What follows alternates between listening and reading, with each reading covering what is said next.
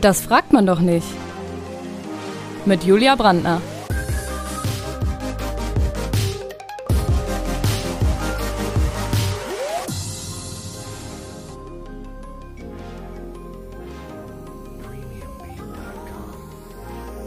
Heute mit Jeff Schreiner. Es ist wieder Dienstag, ihr hört eine neue Folge von Das fragt man doch nicht. Ich habe mich sehr auf meinen heutigen Podcast-Gast gefreut und möchte, bevor ich den ankündige, noch ein kleines Shoutout an die liebe Nadine aussprechen, die mir den empfohlen hat. Und schon nach dem ersten E-Mail-Kontakt mit ihm habe ich mir gedacht, das wird ein cooler Podcast-Gast. Ich freue mich sehr, dass er hier ist. Herzlich willkommen, lieber Jeff Schreiner. Ja, vielen Dank für die Einladung. Ich freue mich. Was machst du beruflich, Jeff? Ja, ich bin Tierarzt. Nice. Wieso bist du Tierarzt, wenn du Schreiner heißt? Ui, das wurde ich tatsächlich noch nie gefragt. Ähm, ja, hätte passender äh, fallen können, aber ja, so ist das Leben. Ja. Man wird nicht danach benannt, was man gerne machen möchte. Ja, leider, gell? Ja, aber ich meine, äh, Chef Schreiner klingt auch besser als äh, Chef Tiermedizin, oder? Ja, oder Chef Veterinärmedizin. Das wäre so, ja, das wäre dann schon umständlich das zum, wär so zum Unterschreiben. richtig, richtig unhandlicher Name. Wie bist du zu dem Beruf gekommen? Du hast es mir im Vorgespräch schon erzählt, aber erzähl es den Leuten da draußen gerne nochmal. Ja, ich wollte eigentlich immer was mit Tieren machen. Ich bin mit Tieren groß geworden und ähm, ja, äh, habe dann angefangen Biologie zu studieren und habe dann irgendwie mit der Zeit gemerkt, okay, ja, Biologie, es gefällt mir, es ist toll, ich gehe darin auf, aber eigentlich habe ich nachher einen Abschluss, wo ich alles und nichts machen kann. Und ähm, dann kam noch eine Geschichte zwischendurch, äh, wo ein guter Freund von mir sein Doktorat gemacht hat in Biologie und schlussendlich an einem Museum an der Kasse gesessen ist.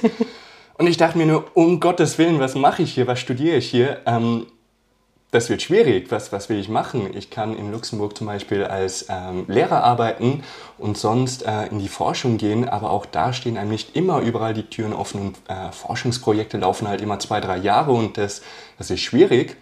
Und habe dann eigentlich den Weg der Veterinärmedizin gesehen, wo ich mir dachte, hey, ich werde Tierarzt, ich studiere Tiermedizin und ich habe auch einen Beruf dafür. Ja, und Tiere sind ja auch angenehmer als Kinder meistens, oder? Ja, das kann man so sagen, auf jeden Fall. Du bist Luxemburger, gell? Ganz genau, ja. Hm. Wann, wie bist du nach Wien gekommen? Ähm, mit dem Auto. Na, Äh, Shoutout an die liebe Susi von Das fragt man doch keine Reiseführerin, die die Frage, wie kommt sie nach Rom, genauso beantwortet. Wahnsinn. Na, ähm, es war tatsächlich eine, ähm, eine Beziehung, die drei, vier Jahre lang lief, die sehr, sehr schön war. Und ähm, schlussendlich war irgendwie Wien schöner als die Beziehung. ähm, ich bin hier gelandet, wir haben uns getrennt und ich habe mich in, Lieb, äh, in Wien verliebt und bin hier, wie das Leben so spielt, hängen geblieben.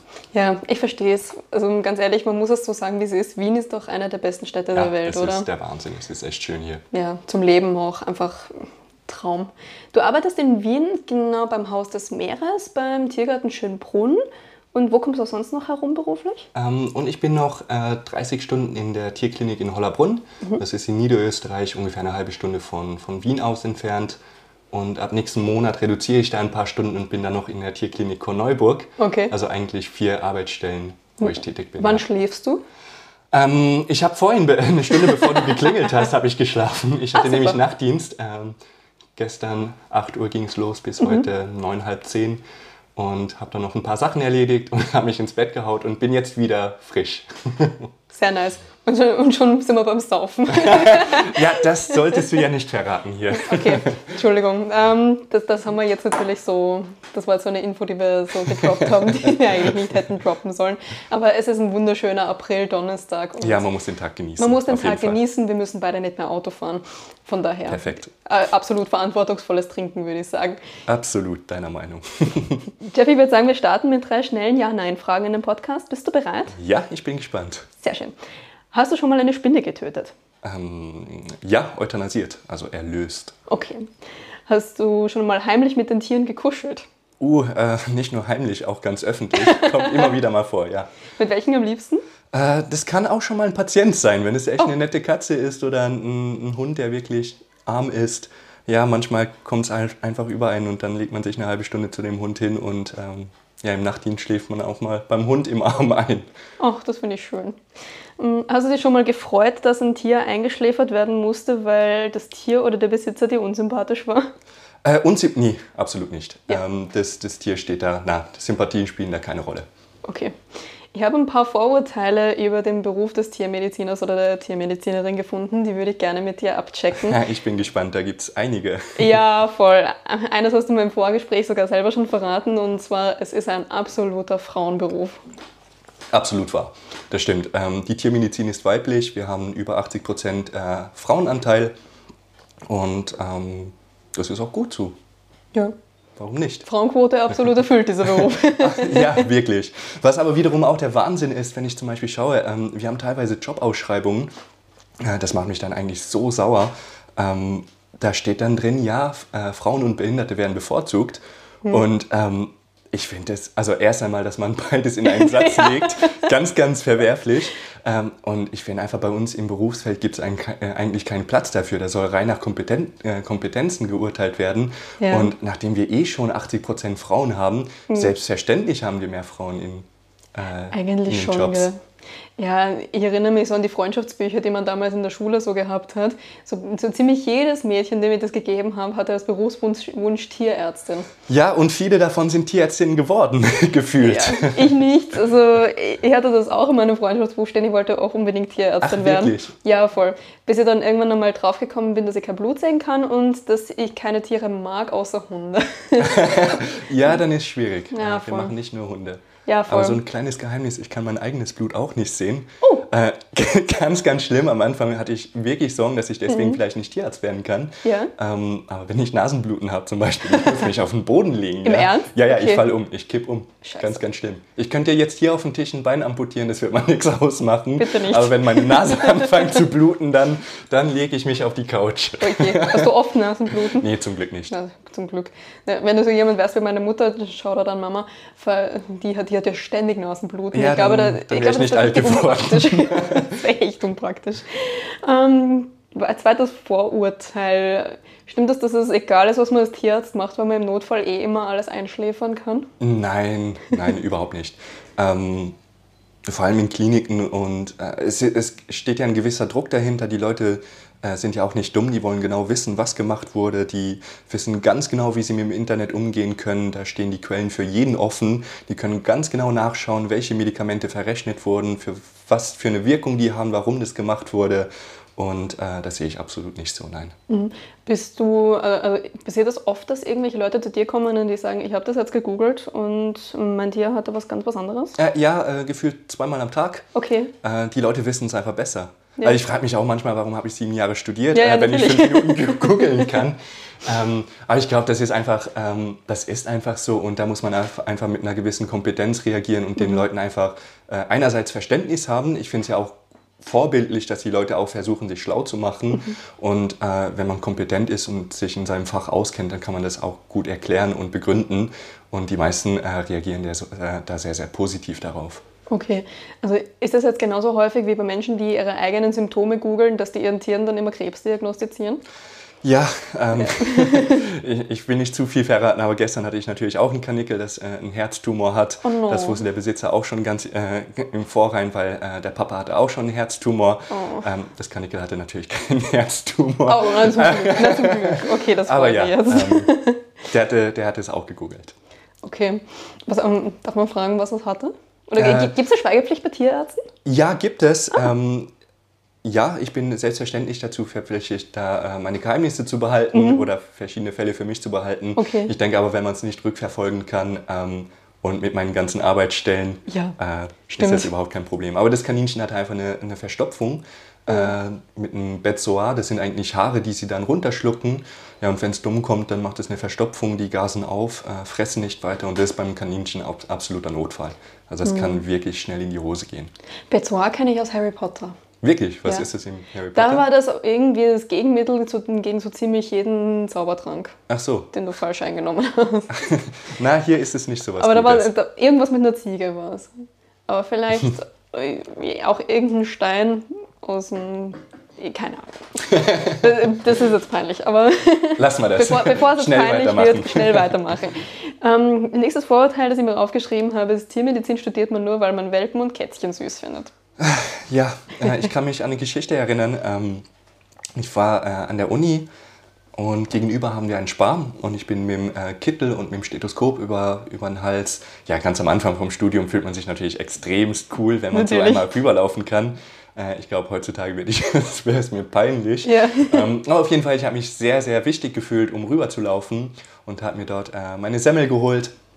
Und dann steht dann der Papa da äh, und die Kleine äh, mit seiner kleinen Tochter und sie so, ah, guck Papa, das ist ein Arzt. Und der Papa so, nein, das ist ein Tierarzt der streichelt Welpen.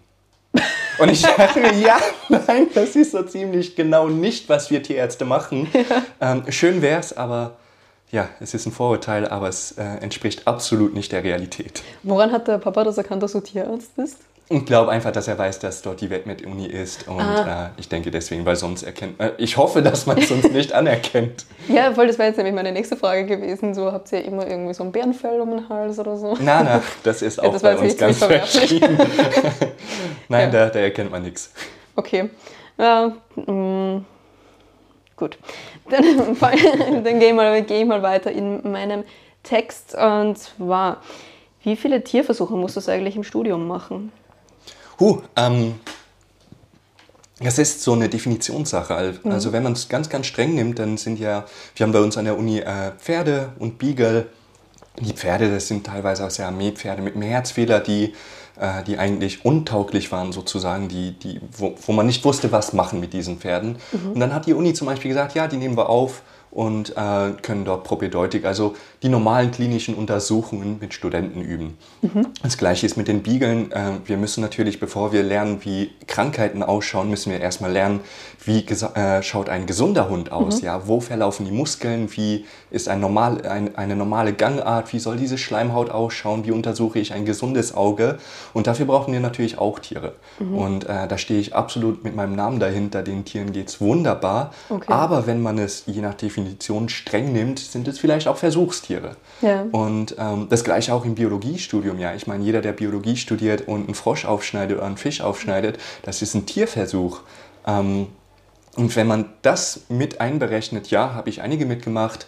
Ähm, und sonst weiter, ich meine, ich habe äh, auch schon mal bei Fröschen Maultupfer genommen. Das ist auch ein Tierversuch. Ja, aber den Fröschen geht es wunderbar. Das ist überhaupt nicht verwerflich.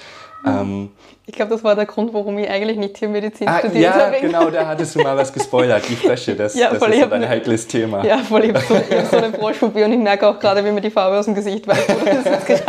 Gott sei Dank haben wir hier keine Frösche hinter uns sitzen. Ich war, ich war sehr, sehr froh.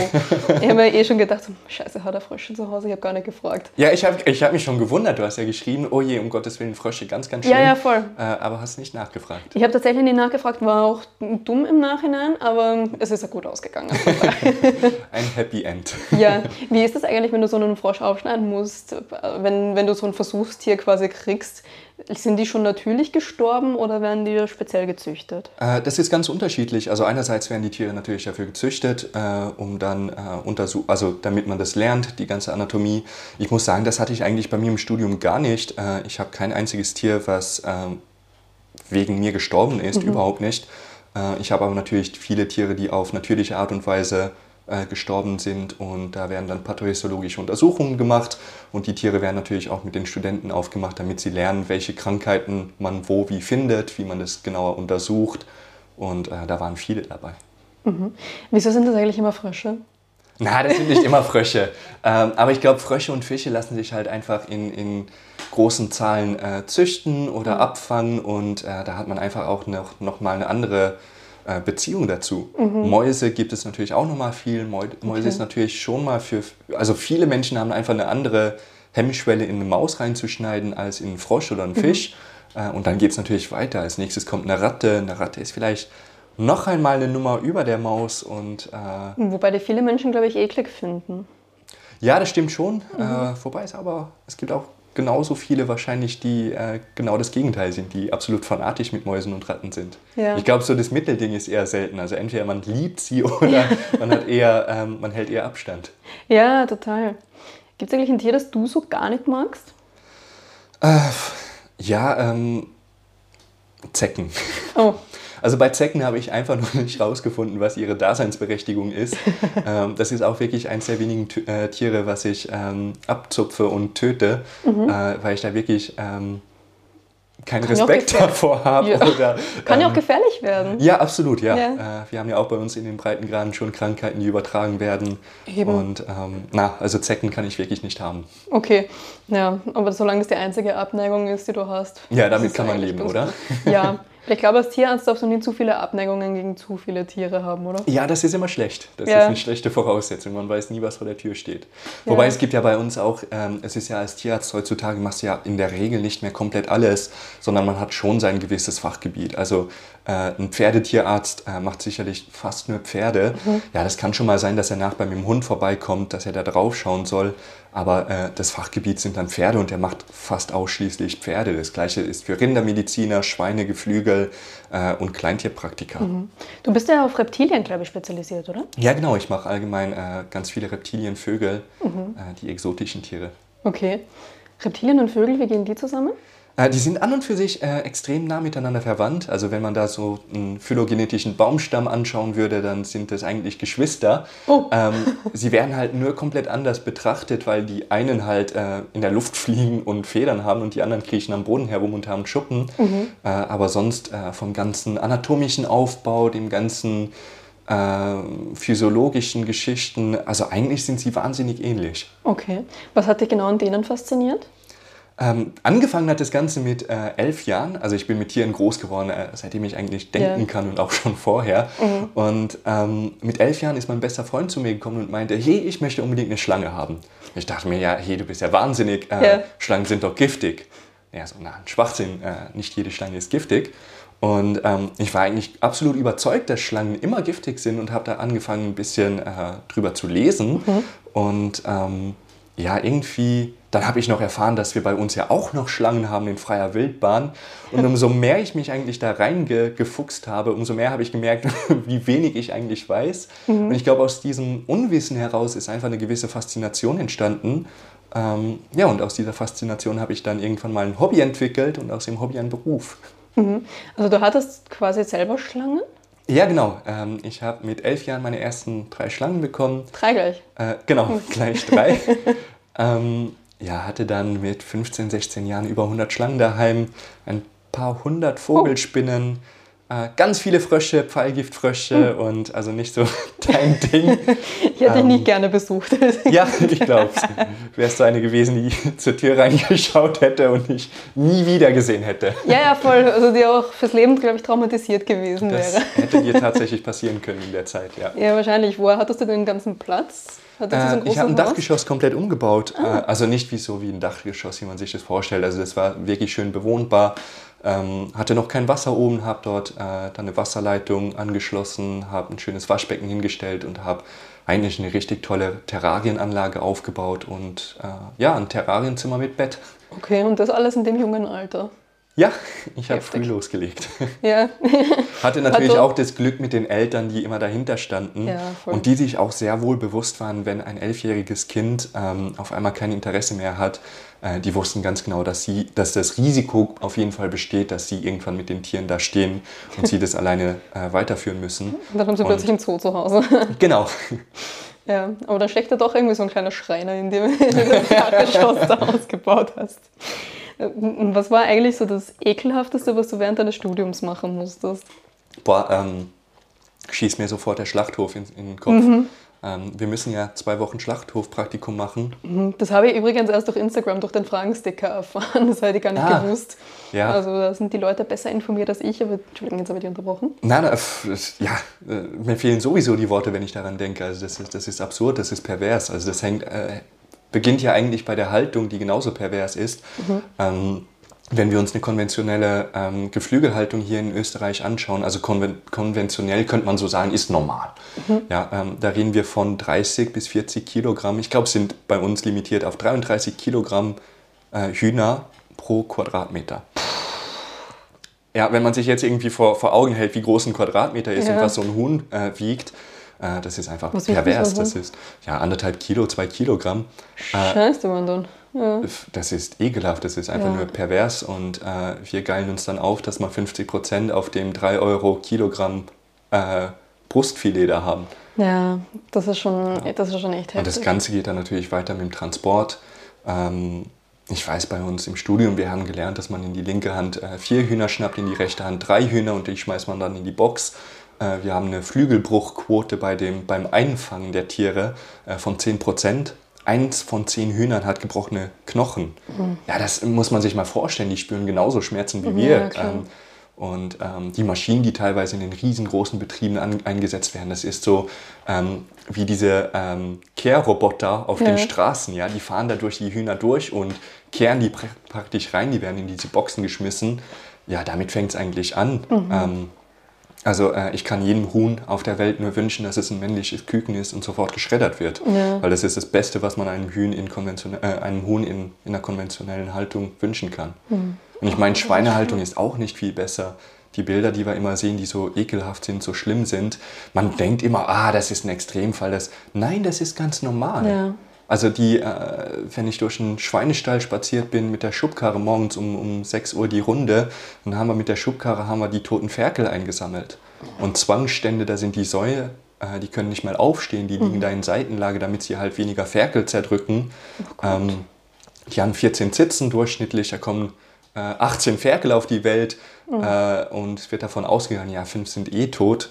Ähm, das ist natürlich jetzt alles schon negativ dargestellt, aber ja. im Endeffekt es ist sehr viel so. Ja, das heißt, es gibt sicherlich auch, jetzt auch nicht sein, glaube ich. Ja, es gibt sicherlich einige tolle Landwirte, die, die das besser machen.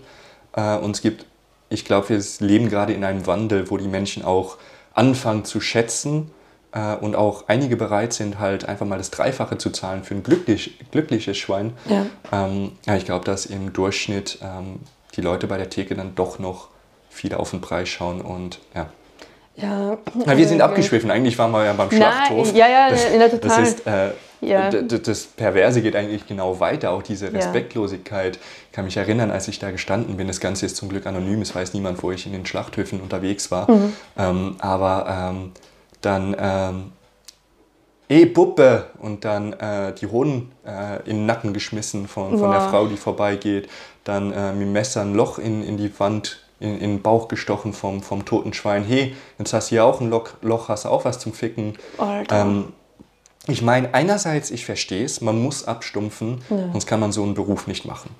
Ja, man kann da nicht jedes Lebewesen sehen, ähm, weil sonst geht man kaputt. Das erträgt man nicht. Ja. Aber das Extrem, was ich da erlebt habe und das in einem, in, ich war in viel, einigen Schlachthöfen, in eher vorbildlichen Schlachthöfen, das Extrem, was ich da erlebt habe, was mich so schockiert hat, wie ähm, ja, fern von jeglicher Realität diese Leute da sind und was mhm. für wenig Bezug die zu dem, diesem Lebewesen haben, das hat mich schockiert und das hat mir wirklich die, die Freude genommen, und äh, da kamen wirklich teilweise Monate später noch, also ich esse Fleisch noch immer, yeah. ähm, aber auch Monate später bin ich durch einen Spar spaziert, durch die Theke und ich dachte auf einmal, boah, äh, es riecht nach Tod. Mhm. Und diese, diese Bilder sind mir in den Kopf geschossen und ähm, dann war ich bei den Nüssen und ich habe einfach nur gemerkt, äh, das Regal daneben, ein, eine, eine Theke weiter, da, da ist das Fleisch, was drin liegt. Mhm. Ich habe diesen Geruch trotzdem sofort mit dem Tod verbunden und mit, mit den ganzen Bildern, die ich da gesehen habe. Riecht es bei der Fleischtheke ähnlich wie beim Schlachthof?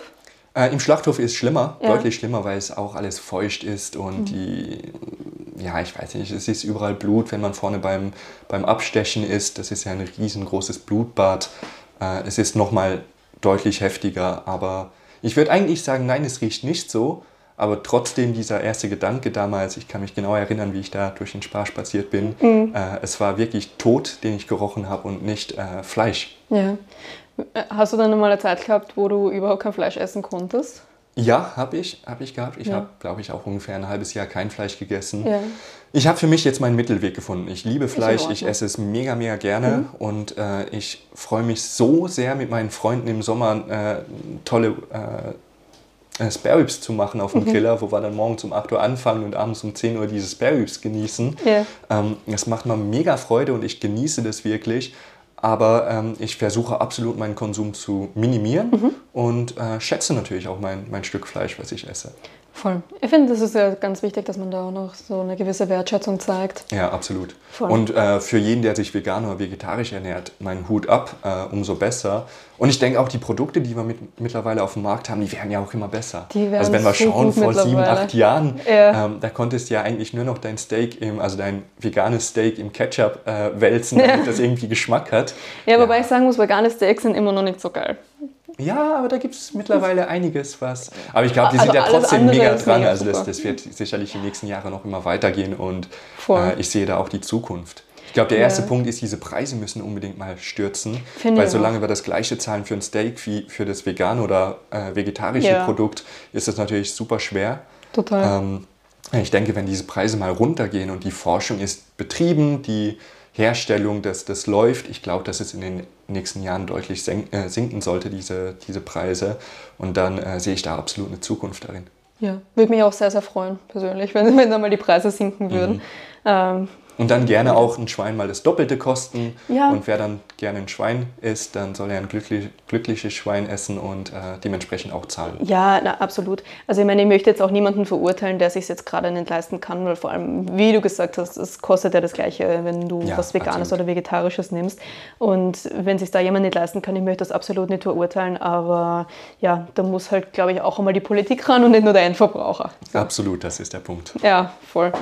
Mm, Das ist jetzt eine Community-Frage, die jetzt total davon abschweift, aber ich finde sie ganz lustig, um von diesem vielleicht ein bisschen grauenhaften Schlachthof-Thema wegzukommen. Wie oft wurde dir schon in die Hand geschissen? Äh, ja, ich glaube, da habe ich schon äh, aufgehört zu zählen. Äh, das kommt öfters mal vor. Ähm, sicherlich auch bei einigen Tieren. Äh, wir messen ja natürlich auch äh, die Temperatur. Ja. Äh, einmal täglich, einmal in der Nacht, mindestens, wenn, wenn die Temperatur halbwegs stabil ist. Ähm, ja, und jedes Mal, wenn man da hinten rein was reinsteckt, ist natürlich das Risiko, dass was Also du, rauskommt. Ah, da misst man immer rektal, okay. Genau, das Wie- Wieder nicht immer. gewusst, okay. Ja, ja, das macht man immer rektal bei den Okay. Tieren.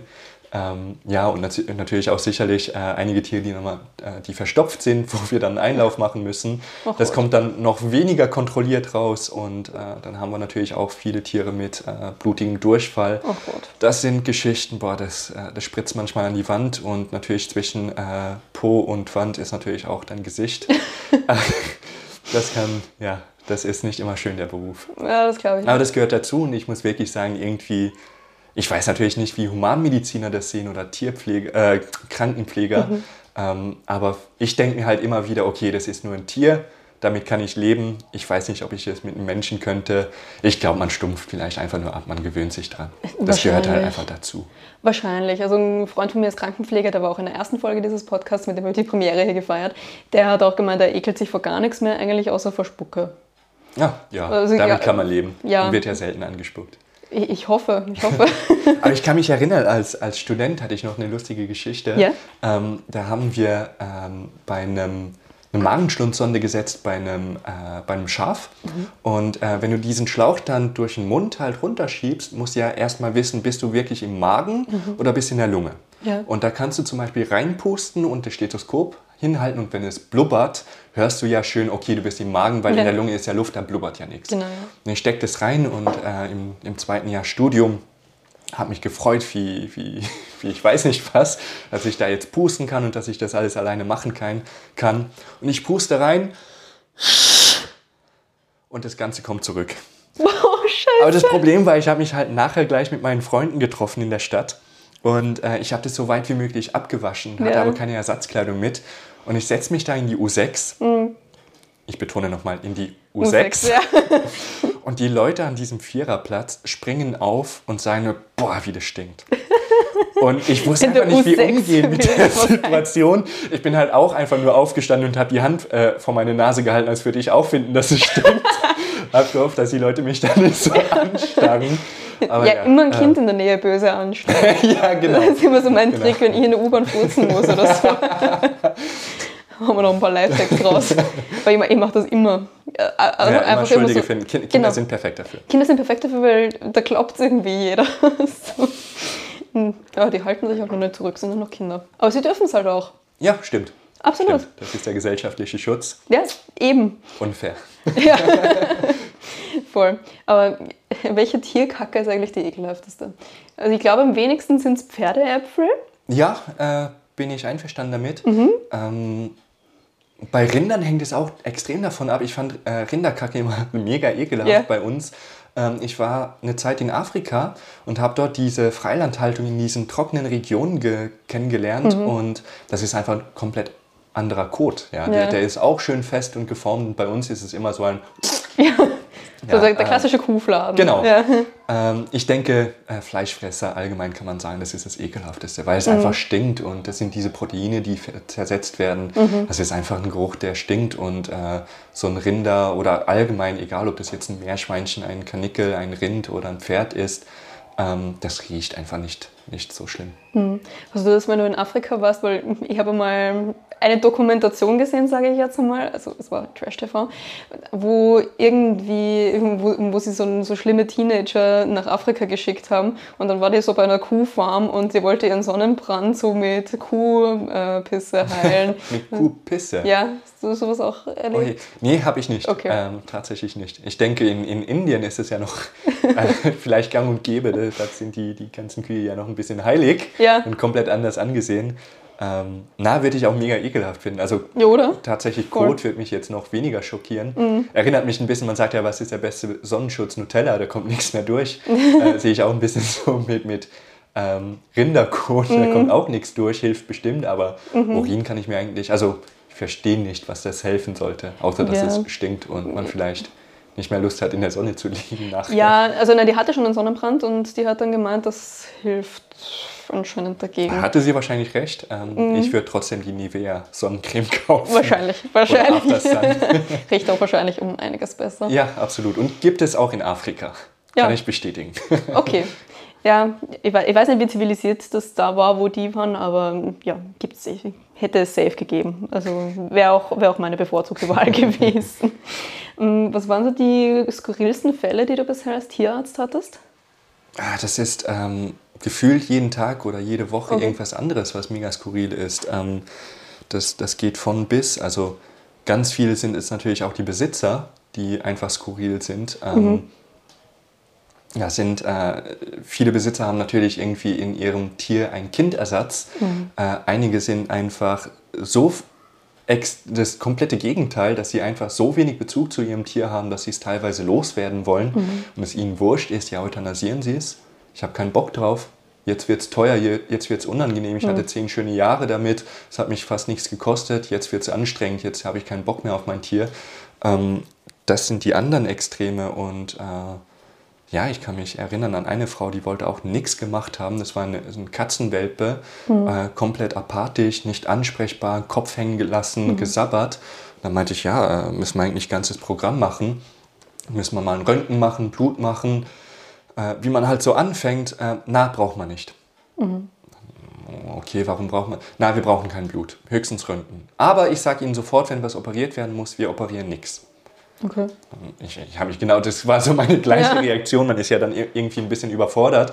Die Leute kommen irgendwie zu einem, weil sie ja Hilfe brauchen Eigentlich und Hilfe schon, wollen. ja. Und dann lehnen sie aber irgendwie alles ab. Und ähm, ich habe dann auch gesagt, ja, wissen Sie, ähm, ich war letztes Jahr auch hier. Meine Katze ist aus dem sechsten Stock gefallen. Die hatte das Bein gebrochen. Ich habe es auch nicht operieren lassen und sie lebt immer noch. Ja, und wie lebt sie? Das ist die große Frage. Ja. Und ähm, ja, diese junge Katze, ich durfte ein Röntgen machen, die war super apathisch, ich hätte eigentlich lieber mit Blut angefangen und allem. Äh, habe gesehen, dass die ähm, ähm, den, den Femur, der ist, wie sagt man, äh, das Bein gebrochen hatte. Und habe ihr aber gesagt, erklärt, dass es schon eine ältere Fraktur ist und ähm, dass es aber eigentlich operiert gehört, eine Femokopf-Halsresektion. Da schneidet man eigentlich diesen, äh, der, der Apfel, der in der Pfanne von der Hüfte sitzt, diesen Apfel schneidet man eigentlich weg, entfernt man und da kommen Katzen super gut klar damit und haben auch keine Schmerzen nachher. Hab ihr gesagt, dass man das eigentlich machen würde, sie aber sofort natürlich, ja, kommt sowieso nicht in Frage, okay, gut, äh, na passt, dann ist sie zufrieden, dann kann sie gehen. Dann meinte ich, äh, eigentlich, ich bin nicht zufrieden, Ja. ähm, die Katze ist nicht mal ansprechbar Ja.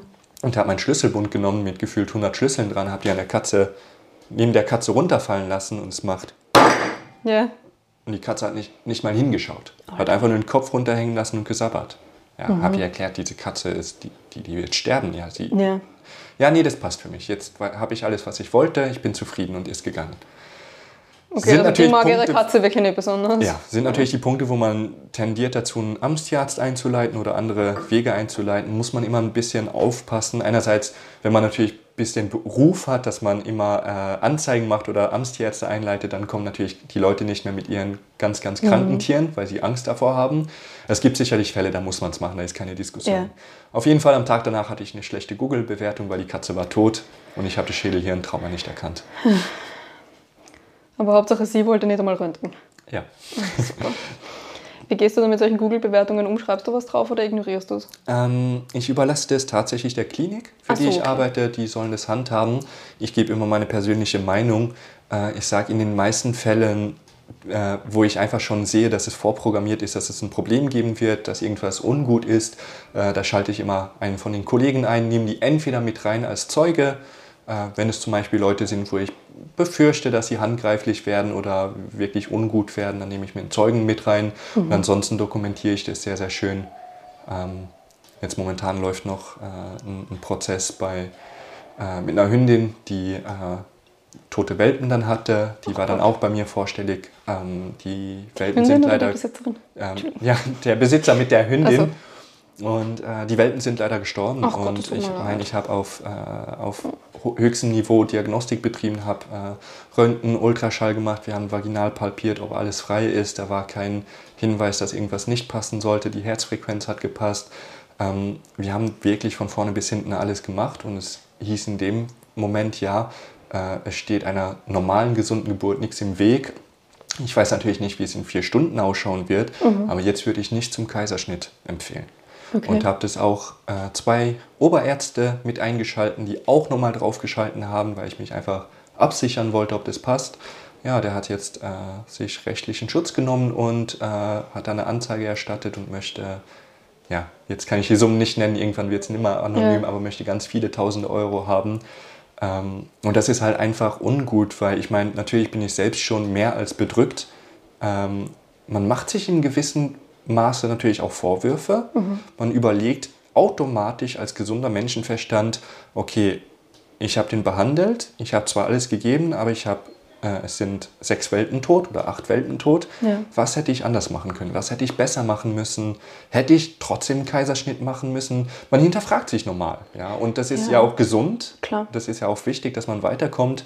Ähm, aber natürlich, wenn dann irgendwie so eine Resonanz kommt und wirklich keine Dankbarkeit ist dafür, dass man von zwei bis fünf Uhr in der Nacht wach ist und alles gibt ähm, und dann äh, nur so ein Feedback kommt, das nimmt einem natürlich auch die, die Freude teilweise am Beruf. Na klar.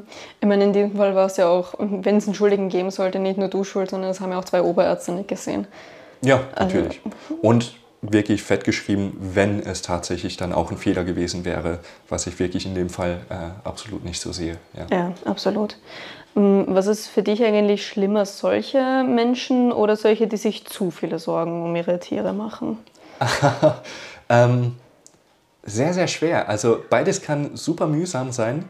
Ähm, es sind diese Menschen, kennen ja auch keine Grenzen mehr teilweise Ja. und verfolgen einen praktisch und lassen einen nicht mehr in Ruhe. Schon mal und, passiert? Ähm, ja, man ist praktisch irgendwie, man fühlt sich irgendwann, man wäre der private Angestellte von diesen Leuten Mhm. und die fordern dann abends um 10 Uhr noch einen Rückruf und wollen den Fall nochmal besprechen. Und ähm, ich glaube aber, dass ich da allgemein relativ gut damit klarkomme, weil ich einfach den Leuten einfach das auch erkläre, dass es nicht geht, äh, dass es nicht funktioniert, dass ich auch, äh, dass, dass ich jetzt nicht jeden Tag zweimal mit ihnen telefonieren kann. Ja. Und ich glaube, das, das ist, liegt alles in der Kommunikation und da gibt es sicherlich einige Menschen, die besser damit äh, zurechtkommen, andere, die weniger gutes handhaben können. Und äh, ich denke, ich bin da ein gesunder Mittelweg. Ähm, habe aber sicherlich auch einige Fälle, wo es schwierig ist. Ja. Und so sehr, sehr besorgte Besitzer ist natürlich auch in der Klinik, man gibt ja normalerweise sein Tier ab und das nimmt man dann mit nach hinten. Dort beim Röntgen oder beim Ultraschall dürfen die Besitzer nicht dabei sein. Okay. Und da fängt es natürlich bei vielen schon an, ähm, dass es wirklich, wirklich schwierig ist und ähm, da muss man dann auch Überzeugungskraft leisten und äh, ja, manchmal scheitert es dann auch ein bisschen. Auch viele Leute, die ihr Tier nicht in der Klinik lassen, obwohl es absolut, absolut notwendig wäre. Ich meine, ein Tier, was am Sterben ist, das braucht einen klinischen Aufenthalt und muss medizinisch auf höchstem Niveau betreut werden. Ja. Ähm, ja, wenn die aber nicht das Vertrauen in uns haben, dass sie ein Tier da lassen, wird es natürlich schwierig. Und die, ja, die gehen dann auf Reverheim, also müssen praktisch unterschreiben, dass sie gegen medizinische Empfehlungen ihr Tier wieder mitnehmen. Ja. Und ja, natürlich ein großer Bruchteil davon äh, geht natürlich auch die, in die Hose, wo die Leute es, wo die Tiere es nicht schaffen. Ja. Aber ich meine, gesetzlich gesehen zum gewissen Maße ist ein Tier ein Objekt. Die Besitzer sind die Besitzer davon, Besitzer, ja. wie das Wort schon sagt. Und sie entscheiden im Endeffekt. Mhm. Also du könntest jetzt gar nicht sagen, also das war die häufigste Community-Frage, welche Besitzer die schlimmsten oder die anstrengendsten sind. Na, beides, beides, beides kann wirklich sehr, mhm. sehr ungut sein. Ja. Ich muss aber auch sagen, die Leute, die überhaupt keinen Bezug zu ihrem Tier haben, äh, da gibt es ja gewisse äh, Möglichkeiten. Zum Beispiel schlagen wir denen vor, okay, geben Sie Ihr Tier ab, wir mhm. übernehmen es, wir übernehmen die Kosten. Sie unterschreiben uns nur, dass Sie keine Rechte mehr auf das Tier haben und wenn es das auch medizinisch übersteht, äh, das, Sie kriegen das Tier nicht zurück. Ja. Okay. Das wird Ihnen weggenommen dann, wenn es für Sie in Ordnung ist. Und äh, ich muss wirklich mit gutem Gewissen sagen, ich habe noch kein Tier euthanasiert, wo ich nicht 100% dahinter stand. Und ähm, ich hoffe auch, dass es in den nächsten Jahren so bleiben wird. Mhm. Äh, weil solange man ähm, kein Tier ein, einschläfert, weil die Besitzer keinen Bock mehr drauf haben und da mhm. wirklich mit seinem Namen dahinter steht, äh, passt das. Mhm. Und ich habe da so einige Besitzer auch schon umstimmen können, dass ich ihnen gesagt habe, naja, min, die Mindestdiagnostik müssen wir betreiben. Ja. Wenn wir jetzt ja. einen fetten Tumor finden in, in, der Lunge, ja, überhaupt keine Diskussion. Ich bin der Letzte, der gegen eine Euthanasie spricht, wenn mhm. es eine Indikation dafür gibt. Ja. Ähm, aber ich habe auch schon viele Tiere gehabt, wo die Besitzer dann äh, euthanasieren wollten und die habe ich dann wirklich überredet. Die waren nicht einverstanden, dann habe ich ihnen gesagt, ja, okay, dann müssen sie sich einen anderen Tierarzt suchen, dann müssen sie woanders hin. Mhm. Dann haben sie schlussendlich gesagt, ja, okay, passt, die 200 Euro investiere ich nochmal, schauen Sie weiter nach und ähm, dann habe ich in einigen Fällen tatsächlich Sachen gefunden, die gar nicht so schlimm waren, die wir gut behandeln konnten. Und zwei Wochen später haben die, Tier, die Besitzer ihre Tiere wieder topfit abgeholt. Okay, auch und, schön. Äh, ja, auch freut mich in dem Fall sogar, man darf ja nicht immer nur gehässig sein. Nein, freut mich aber auch für die Besitzer, weil ähm, die einfach daraus gelernt haben und äh, ja. die merken halt auch einfach, dass das war, die hätten fast einen großen Fehler begonnen. Voll. Ja, das war bei einer Freundin von mir genauso. Die hatte auch mal einen Hund und dann, hatten, der Hund hatte einen Tumor und dann wollten sie ihn einmal einschläfern lassen. Und da war es aber doch noch irgendwas mit der Hüfte, glaube ich. Nagel mich nicht drauf fest. Jedenfalls hat der Hund danach noch ein Jahr überlebt, glaube ich. Oh, ja. Und hat noch ein wunderschönes Jahr mit dem Hund. Also, ja, teilweise. Ja, aber es sind natürlich immer wahnsinnig schwere Entscheidungen. Ja, ich meine, ähm, so, wie, wie, schwer fällt dir das so zu entscheiden, das Tier wird jetzt eingeschläfert? Ähm, sehr schwer, muss ich ehrlich sein. Also ich bin einer von denen, die äh, nicht gut damit umgehen können. Ähm, ich glaube, ich kann allgemein mit, mit einigen Euthanasien, also wenn, wenn es wirklich klipp und klar ist, ähm, fällt es einem natürlich leichter. Ähm, in vielen Fällen ist es auch ein Erlösen, wo ich es als Riesenprivileg sehe, mhm. vor allem im Vergleich zur Humanmedizin bei vielen, wo es extrem in die Länge gezogen wird, ja. wo ich mir wirklich denke, Gott sei Dank lebe ich in diesem äh, oder kann ich so einen Beruf ausführen, wo ich halt diese Entscheidung abnehmen kann. Ähm, es ist aber nicht selten, dass mir auch die Tränen in die Augen steigen und, mhm. äh, oder mir wirklich die Worte fehlen, dass ich fa fast nicht mehr sprechen kann. Äh, vor allem, wenn es irgendwie junge Tiere sind hatte noch vor relativ kurzer Zeit einen zwei Jahre alter Labrador. Ähm, der hat, das war ein Weinbauern, der hat dort äh, die ausgepressten Weintrauben sich drüber gemacht. Mhm. Und der hatte Nierenwerte, die so dermaßen im Himmel waren. Ähm, der Hund hatte absolut keine Chance. Ja. ja. Und äh, wenn es dann ein zwei Jahre alter Labrador ist, der einen irgendwie mit diesen Kulleraugen anschaut und mhm. eigentlich ja ein ganzes Leben vor sich hat und äh, dann sitzt man da in der Familie, sechs Leute um einen rum und dann lässt man diesen Hund gehen, rein aus Prognose heraus, ja. weil man einfach weiß, erfahrungsgemäß, äh, die Chance steht bei 0%. Ja. Das wird über die nächsten drei Wochen wird dieses Tier elendig sterben. Ähm, das fällt einem trotzdem wahnsinnig schwer. Ich glaubst du. Also ich glaube, auch wenn es ein zehn Jahre alter Labrador wäre, dann... Ja, Labrador und trotzdem, trotzdem irgendwie ab einem gewissen Alter denkt man sich, ja, das ja, Tier klar. hat sein Leben gelebt. Das und stimmt. ich merke auch immer wieder, wie ich dann den Besitzern irgendwie das dann nochmal rekapituliere, das Ganze, wo ich ihnen erkläre, wissen Sie, Sie müssen es so sehen, Sie müssen es als Erlösen sehen und irgendwie das Positive dahinter mhm. erklären und äh, im gleichen Zuge habe ich das Gefühl, ich würde Selbsttherapie betreiben ja. und mir auch nochmal selbst aufzählen, dass es absolut die richtige Entscheidung ist. Und, ja. ja. Also auch emotional eigentlich ein wahnsinnig anstrengender Beruf. Absolut, absolut. Ja. Und das andere Extrem gibt es natürlich auch, äh, Besitzer, wo, wo das Tier absolut nicht gehen lassen wollen. Mhm. Und ähm, da muss man einfach klipp und klar den Leuten sagen, äh, was sie da machen, ist tierschutzrelevant. Äh, sie betreiben an und für sich eine Tierquälerei aus Egoismus heraus. Ja. Und natürlich am gewissen Punkt, das steigert sich ja immer. Das kommt in der Regel nicht von heute auf morgen. Es, es, wird ja immer schlimmer, immer schlechter. Und wenn es das eigene Tier ist, man verpasst ganz oft den Moment, wo man sieht, okay, jetzt ist der Moment, wo ich eine Entscheidung treffen muss. Jetzt ist der Moment, wo wir das Tier erlösen müssen. Und ich glaube, da muss man einfach äh, klipp und klar ehrlich mit den Besitzern reden. Ähm, und dann gibt es sicher einige die das positiv aufnehmen und es gibt sicherlich auch einige, die es negativ aufnehmen und die sich einen anderen Tierarzt suchen. Mhm. Und die dann vielleicht von Tierarzt zu Tierarzt hüpfen oder wen finden, der, der den Schmier weitermacht. Ja, irgendwie schon traurig, gell? Also ist das dann so ein Fall, wo du deinen Amtstierarzt dann einschalten würdest? Ja, teilweise schon, ja. Okay. Teilweise schon. Also ich überlege es mir mal sehr, sehr gut. Ich schlafe eine Nacht drüber, ich rede immer mit den Kollegen drüber. Ähm, es ist sehr, sehr selten, dass ich einen Amtstierarzt oder eine andere Behörde einsch äh, einschalte, aber mhm. es kommt schon mal vor. Okay. Ich hatte ähm, letztes Jahr, war ich beim Kollegen, da hatten wir ein Reh, was angefahren war, das hatte vorne die Gelenke komplett offen. Ähm, das hat dermaßen gelitten. Mhm. Ja, und die Tierbesitzerin, da war das ein doppeltes Problem. Sie hatten den Paragraph 11, den gibt es bei uns nicht, aber der ist in Deutschland, dass du Wildtiere äh, aufziehen, beherbergen, pflegen und auch wieder ausfiltern kannst. Das heißt, rechtlich war sie absolut abgesichert. Und das zweite große Problem war, sie war Tierkommunikatorin. Oh. Und das sterbende Reh hat ihr aber gesagt, dass es leben will. Ach, scheiße. dann hat sie noch nach Stuttgart telefoniert, da war die andere Tierkommunikatorin, die hat es auch gespürt, die positiven mhm. Schwingungen über das Telefon, äh, dass das Tier leben möchte. Mhm. Und äh, das war zum Beispiel ein Punkt, wo ich gesagt habe, ja, ich bin jetzt überfordert. Ähm, ja. Jede andere Person mit dem Reh würde ich sagen, ich entziehe ihnen damit praktisch die, die Rechte, ja? ja. Ich treffe die Entscheidung, ich erlöse das Tier und mit diesem Paragraph 11, weil sie ja eigentlich berechtigt ist, solche Tiere zu pflegen und alles, ja. äh, war ich einfach überfordert. Und da haben wir auch gesagt, ja, da müssen wir einen Amtstierarzt einschalten, weil das einfach, äh, weil, weil, wir uns da nicht mehr auskennen, was jetzt der richtige Weg ist, wie wir das juristisch richtig regeln. Ja. Ach, schlimm. Okay. Aber ich muss auch sagen, diese negativen Sachen sind immer die, die hängen bleiben. Ja. Das ist, ich glaube, überall in jedem Job und in, jedem, in jeder Lebenserfahrung so. Ja. Es kommen zehn Leute vorbei und sagen, hey, es war echt toll bei dir, hat mich gefreut. Mhm. Und einer kommt vorbei und sagt, was bist du ein Trottel? Und am Abend liegt man im Bett und man denkt sich, ja, warum findet der mich kacke? Ja, voll. Äh, Aber was sind die schönen Momente in deinem Beruf für dich? Äh, wahnsinnig viele Leute. Einfach äh, Menschen, die, die einfach schätzen, was für eine Arbeit man da investiert. Und äh, ich glaube, es gibt nichts Schöneres als Leute, die einen wirklich tief in die Augen schauen und sagen, hey, du hast mein Tier gerettet. Mhm. Wir danken von ganzem Herzen. Ja, das ist und schön. das ist eigentlich äh, bef ein befriedigenderen, äh, befriedigenderen Job gibt es eigentlich nicht. Also mhm. wenn, dir, wenn du einfach weißt, okay, du hast da einfach was Gutes getan, sowohl für das Tier als mindestens genauso viel auch für die Besitzer, cool. das ist einfach schön. Und wenn, die, wenn man merkt, dass die Leute das schätzen, Wahnsinn. Voll schön. Ich habe noch eine Frage von meiner Mama. Die hat, die hat meine Mama gestellt und zwar: Sehen sich Tiere und ihre Besitzer echt immer ähnlich?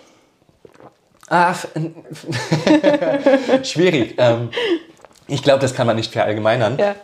Aber natürlich die aufgeputschte Tussi kommt auch äh, mit, mit einem Pudel, äh, Pudel der ähm, schön geschoren ist oder sein Zöpfchen hat.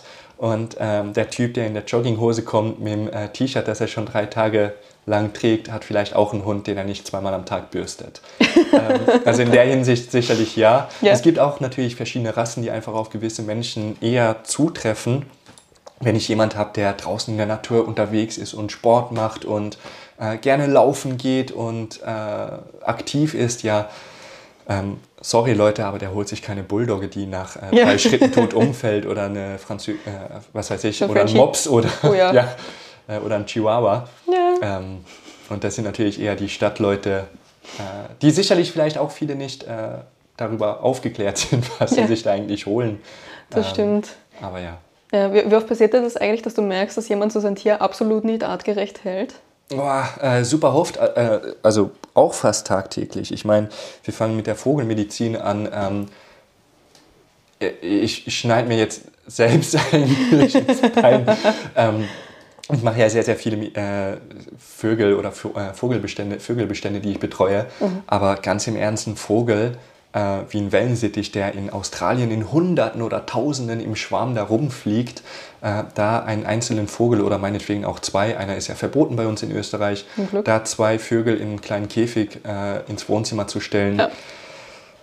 Das hat ja nichts mit artgerechter Haltung zu tun. Ja. Und das Gleiche geht weiter mit dem, mit dem Pferd. äh, was wir in eine Box stellen und dann ähm, jeden zweiten Tag äh, mit dem Hardcore trainieren für zwei Stunden und dann wieder in die Box stellen und dann da stehen lassen. Ja. Das ist genauso absurd. Ähm, ich weiß, jetzt trete ich natürlich einer, groß, einer Vielzahl unserer Zuhörerinnen auf den auf den Schlips. Ja. Mm, aber das ist einfach, das hat nichts mit artgerechter Haltung zu tun.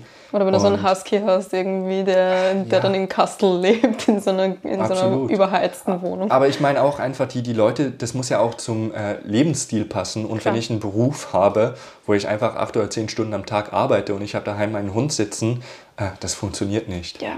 Und da muss ich wirklich dann wiederum sagen, dann gibt es einige exotischen exotische Tiere wie zum Beispiel Reptilien, Amphibien, äh, wenn man da bereit ist, ein bisschen was zu investieren, ähm, kann man die echt auf relativ kleinem, Ra äh, kleinem Raum artgerecht halten. Mhm. Und äh, wenn man das Know-how äh, erwirbt, weil man sich einfach ein bisschen reinfuchst und äh, schlau macht und dann auch bereit ist, ja komm, ich nehme 500 Euro in die Hand und richte mein Terrarium artgerecht ein. Ich glaube, äh, es ist viel einfach, einfacher, so eine Kornatter artgerecht zu halten, als ein Hund, ein Wellensittich oder ähm, ein Pferd. Okay. Gute Nachricht für alle, die da draußen sich gerne Reptilien zulegen möchten. Jeff, ich habe noch eine Abschlussfrage für dich. Und zwar, wenn du deinen Job nicht mehr ausüben könntest oder wolltest, was wäre dein Plan B? Puh, mein Plan B. Ähm, ich würde wahrscheinlich um die Welt reisen und äh, Tierdokus drehen. Ah, cool. Wenn ich nichts verkaufe und nichts verdiene, ist es auch gut. ähm, und wenn doch, dann umso besser. Natürlich. Aber ich glaube, das ist eher der Traum eines jeden. Um die Welt reisen, ein bisschen rumkommen. Ja. Und wenn man natürlich diese Faszination für Tiere hat, Voll. passt es. Ja, mega. Aber ich drücke dir natürlich die Daumen, dass du deinen Job immer weiterhin ausüben Ich hoffe kannst. auch.